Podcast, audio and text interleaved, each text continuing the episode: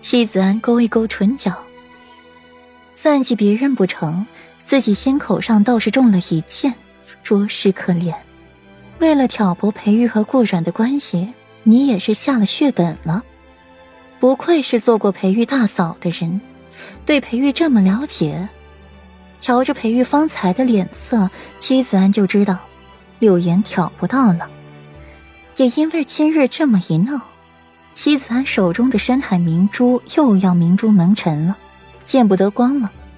裴王府里，世子和世子妃两人欢欢喜喜的出门，却又是一前一后的回来了，偏两人的脸色都不怎么好看。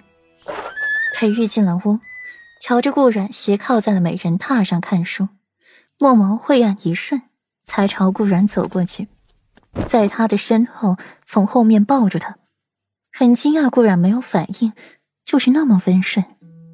软软，你这是不生为夫妻了吗？裴玉有些奇怪，顾软的气性怎么这么快就没了？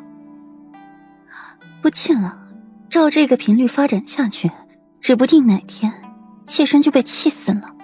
顾软翻着书，感受到耳边的热气，心底就一阵不舒服，仿佛是被什么脏东西附上了，很想去洗耳朵。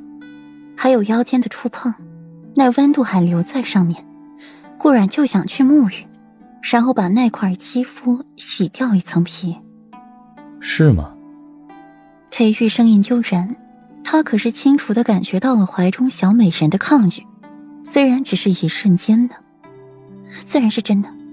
信不信由你啊！我要去沐浴了。顾阮放下手，逃离了裴玉的怀抱，拿了寝衣就往浴室里面走，留裴玉坐在了美人榻上，头微垂，一双墨色的眼眸里遍布诡异忧色。方才抱着顾阮的手松了又握，握了又松，心底一阵怅然。随后侧侧头去看浴室的方向，一双墨眸暗下，像极了裴玉最爱灰墨的颜色，一滩浓浓的墨化不开，晕不散。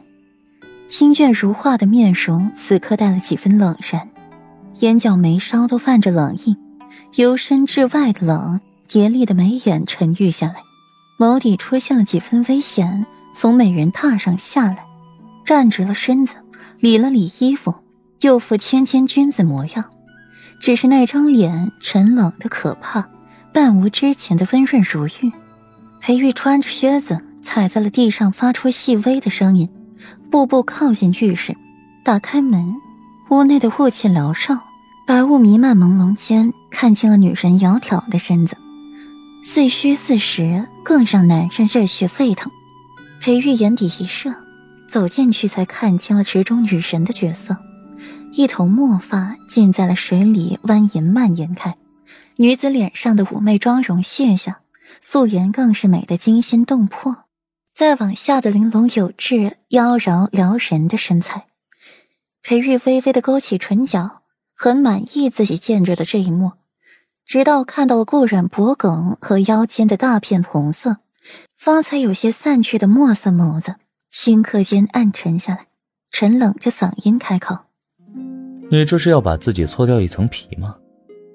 听到裴玉的声音，顾染动作顿了顿，语调慵懒：“若是可以，夫君放心，妾身知道你喜欢这具身子，不会任性搞破坏，毁了这具身子。